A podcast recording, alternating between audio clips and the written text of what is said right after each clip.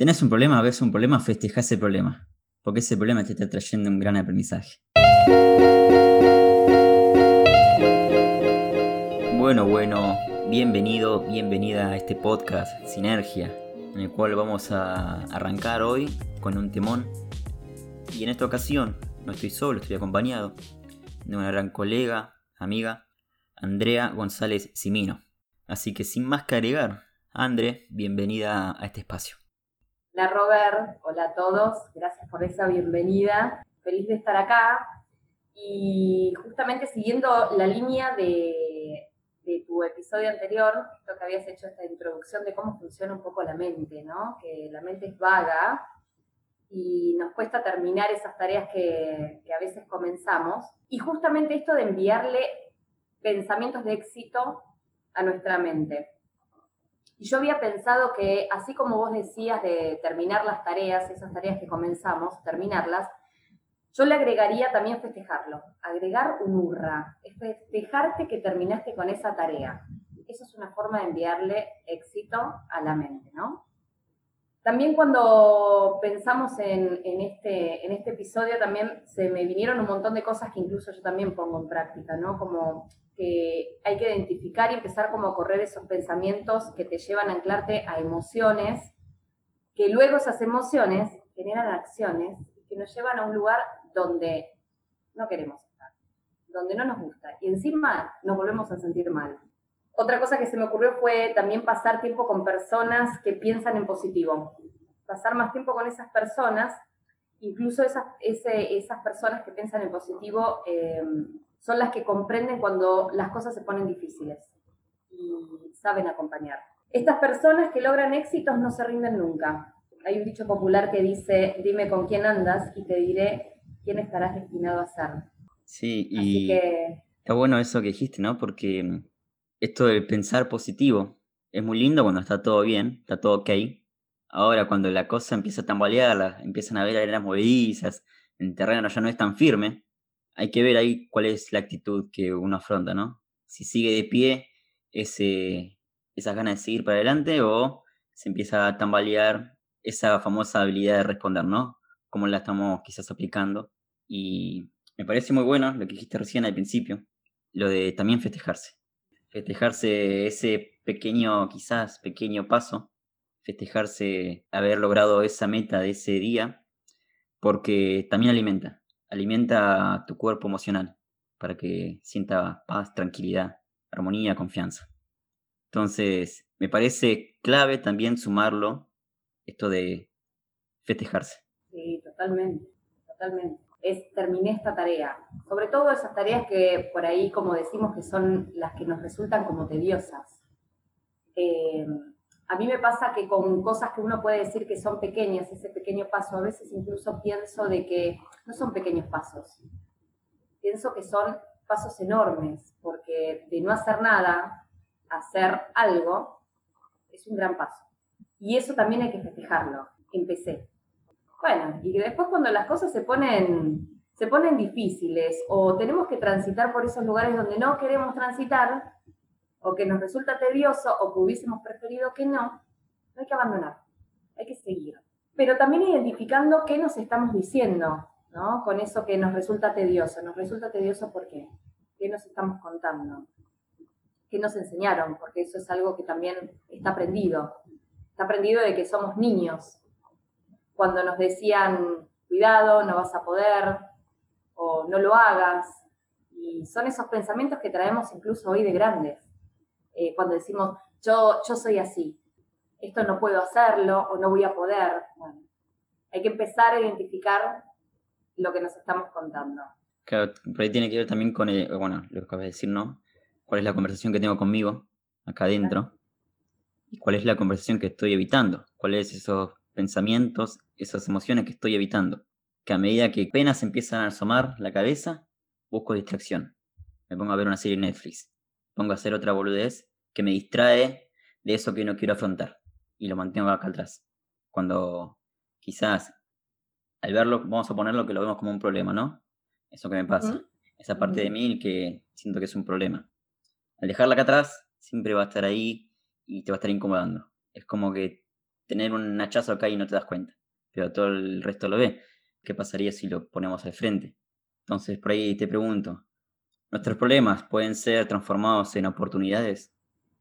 Si los queremos ver como oportunidades y desafíos, por supuesto que sí. Creer que los problemas o cambiar justamente estas afirmaciones, cambiar la afirmación de esto es un problema a esta es una oportunidad o un desafío que se me presentan, es una forma de cambiar el chip. Porque cambia todo en, el lenguaje. El, en el lenguaje. En el lenguaje cambia todo, en cómo nos hablamos y cómo hablamos. Y es algo que tenemos todo acceso a eso. O sea, no hay chamullo para no cambiar la forma en que miras el mundo. Pero es muy buena esa de cambiar el planteo. Porque ya socialmente la palabra problema trae como algo negativo. Entonces, cambiarlo a por ahí desafío. porque... como vos decís. Sí. Sí, el lenguaje, el lenguaje, las palabras, las palabras crean realidades. Mm. Cambiar las afirmaciones que nos decimos, cambiar ese, esas afirmaciones que incluso las ponemos de la boca para afuera, son las mismas que llevamos después a este diálogo interno, ¿no? Sí, aparte, si queremos ir también más allá, ese problema que decir que es tu problema, ese no es el problema. Tu problema no es lo que te sucede. Tu problema es la manera en cómo lo interpretas. Ya sabemos mucho de que vivimos en un mundo interpretativo. O es algo, yo veo otra cosa. Entonces, si querés comparar problemas, comparemos problemas. Yo te pongo acá al lado una persona que anda viviendo en la calle, que la está sufriendo de verdad. Esos son problemas.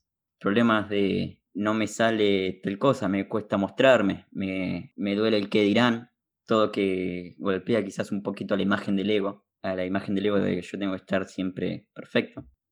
Tomarlo eso como un problema, yo te pongo al lado de lo que te dije recién y es un chiste.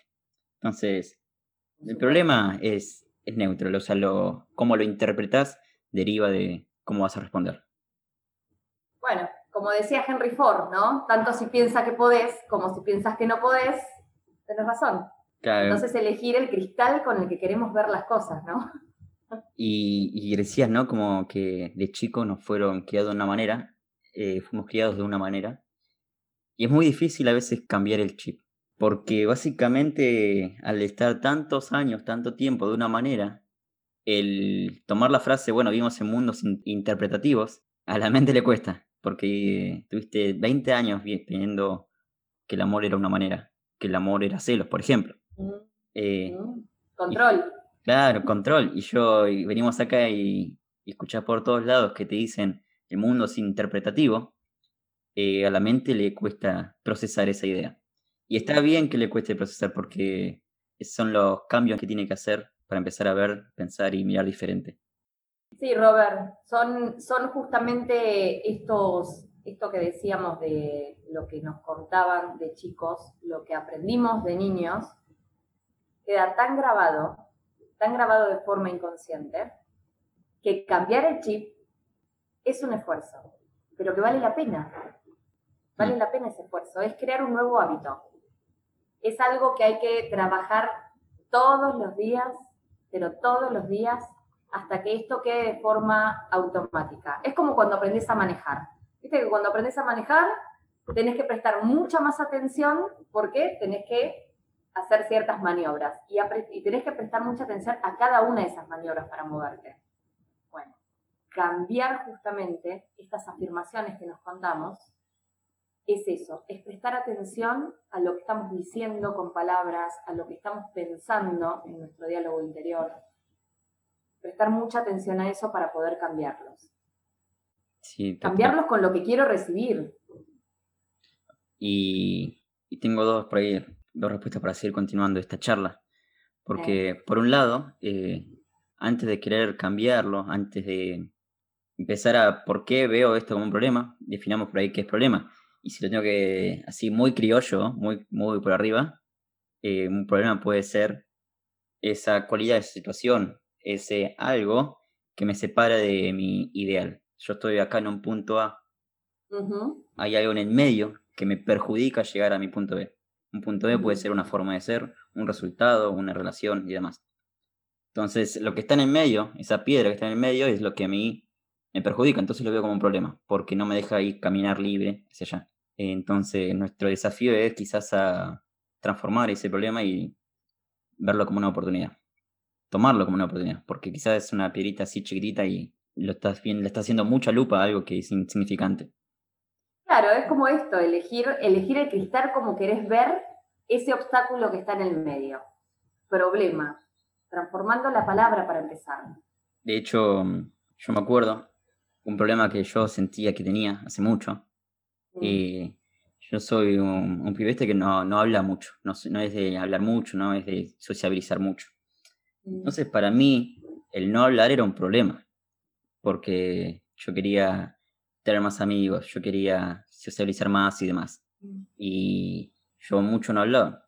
Después de un tiempo, porque no es algo que dije en el momento, voy a cambiar esta forma de verlo. No, las pelotas era así, y era así, ¿eh? Resignación total, ya está, no pasa nada. Nací así, voy a morir así. Claro. Eh, pasó el tiempo y, por ejemplo, después de mucho tiempo pude hacer una revisión de hacia atrás. Dije, qué bueno que fui así durante ese tiempo. ¿Por qué? En ese tiempo, por ahí que yo no era de tanto hablar, eh, desarrollé mucho la escucha. La escucha que hoy por ahí se trabaja institucionalmente, eh, como formaciones y demás, yo la pude desarrollar a temprana, cuando era más chico. Porque, te un ejemplo, venía una amiga, un amigo a contarme su problema de, de que la novia, de que el amigo, de que la familia y demás, que qué problemón. Y yo me quedaba con cara de, ¿y ahora qué te digo? yo digo, yo no tengo ni idea qué decirte. Y no, no me salía ese consejo barato de, no pasa nada, va a estar bien, amigo. Entonces me auto obligué a escuchar y respondía en base a lo que escuchaba. Ahí empecé a desarrollar la escucha y fui creciendo. Hoy te digo que es un gran beneficio esto de no estar siempre hablando. Hoy no me interesa buscarlo, no lo busco.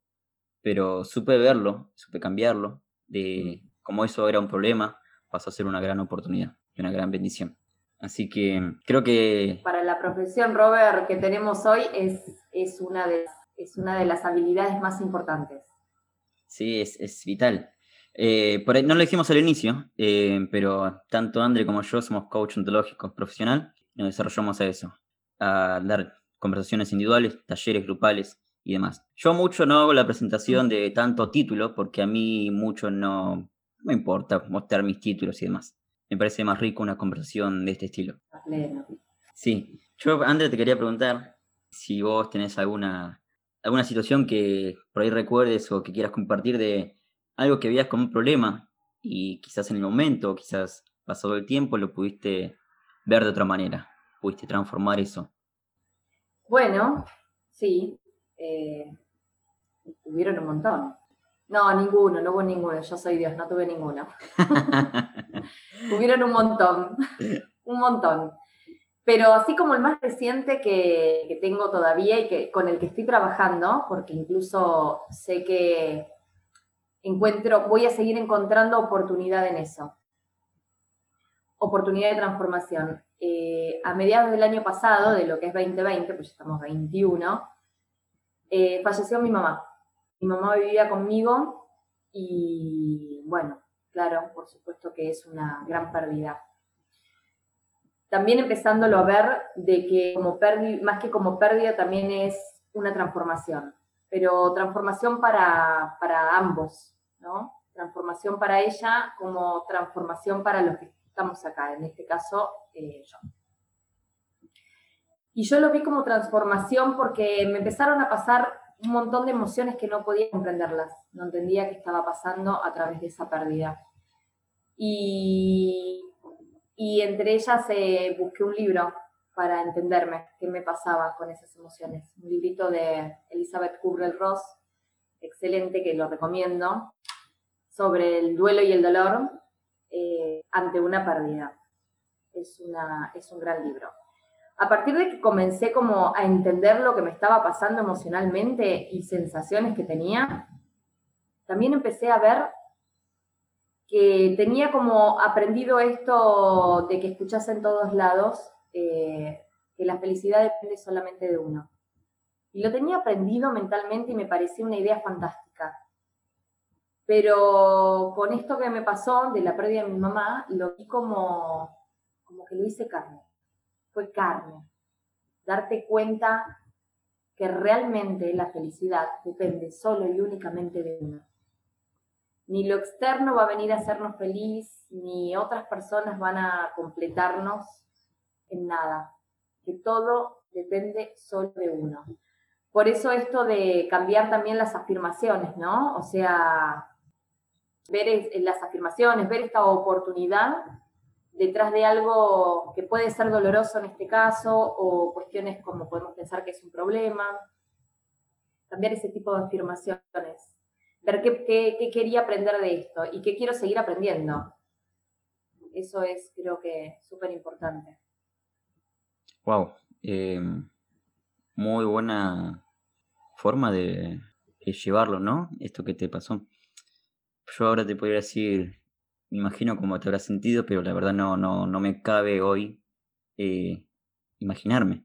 Pero entiendo que habrá sido un gran proceso de tanto de dolor, tanto de amor, como de aprendizaje. Exacto. Eh, y no hay, no hay que, no creo que haya que esquivar ninguno de las emociones. El dolor hay que vivirlo, el amor hay que vivirlo, la transformación hay que vivirla. Aceptar también cuáles son esos pensamientos que van pasando. Cada cual lo vive distinto, claramente. Somos seres únicos e irrepetibles, así que cada cual atravesará los problemas o los duelos de esta manera. Claro. Em, pero por ahí, como estamos tan culturalmente, por lo menos acá en Argentina, en Latinoamérica, eh, una pérdida eh, se ve como generalmente algo negativo. Quizás en otras, cultura, claro. otras culturas se, se interpreta diferente. Acá volvemos al inicio, quizás el tema de es una interpretación más, no es una gran verdad absoluta, puedes elegir, decías vos, eh, cómo sentirte, puedes elegir cómo responder. Entonces, es muy bueno este tema, hasta creo que se merece eh, más tiempo. Pero por ahí, si tuviéramos que ir resumiendo, tus problemas son una gran oportunidad, porque tus problemas, primero que nada, son interpretativos, lo estás viendo con unos lentes que cuando quieras los puedes cambiar. Eso es un hecho. Que estés dispuesto a cambiarlos, eso ya depende exclusivamente de vos. Que se puede, se puede.